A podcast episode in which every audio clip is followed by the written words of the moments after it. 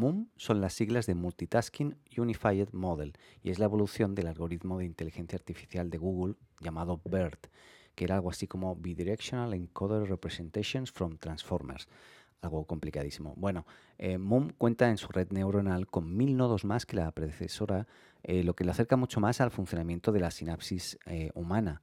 MUM o MAM es capaz de comprender las queries o las consultas, es decir, las peticiones que hacen los usuarios a través del motor de búsqueda complejas y devolver respuestas formadas eh, por listas de enlaces a páginas de contenido de distinta naturaleza, pero siempre inherentes a lo que el usuario está preguntando.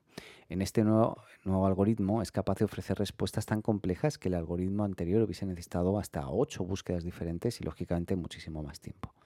Por ejemplo, imaginemos que un senderista que, quiere realizar, eh, o después de haber realizado, por ejemplo, una ruta completa por el norte de Francia, quiere hacer una ruta en los montes Atlas en el otoño próximo. Pues para ello el senderista deberá realizar diversas búsquedas de dónde alojarse, qué, material o qué equipo debería llevar, eh, dónde, cuáles son las mejores rutas, etcétera, etcétera.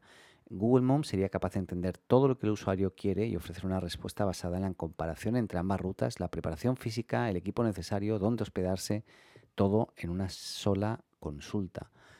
Para alcanzar este rango de respuestas, la inteligencia artificial ha sido entrenada con contenidos en más de 75 idiomas diferentes, de modo que sea capaz de comprender la interacción entre las palabras y sus diferentes significados según los contextos de las frases. Además, la comprensión de Moom no se queda solo en el texto, sino que es capaz de comprender e interpretar imágenes, videos y audios. Y esto se debe a que Google está eh, buscando afinar sus motores de búsqueda para que las consultas visuales y la Visual Search, que así se llama, eh, que sea mucho más eh, actualizada y mucho más rápida y mucho más natural que lo que era hasta el momento. Igualmente, Moom ha traído muchas dudas sobre todo en los profesionales del SEO, eh, Search Engine Optimization, que es cómo van a optimizar sus sitios para que el, buscador pues, los pueda, pueda interpretar. ¿no?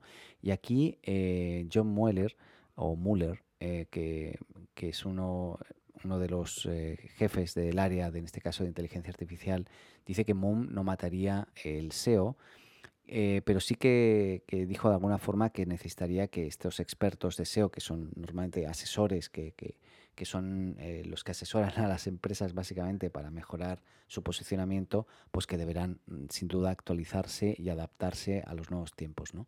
Pero por lo demás, la verdad parece muy prometedor. Tengo ganas de, que MOOM ya esté activo para entender cómo nos va a ayudar a ser más óptimos a la hora de buscar información y ver si esto eh, lo van a involucrar, también lo van a mezclar con lo que es Google Ads o la publicidad o no, o lo van a vincular directamente a lo que es la información eh, orgánica del buscador.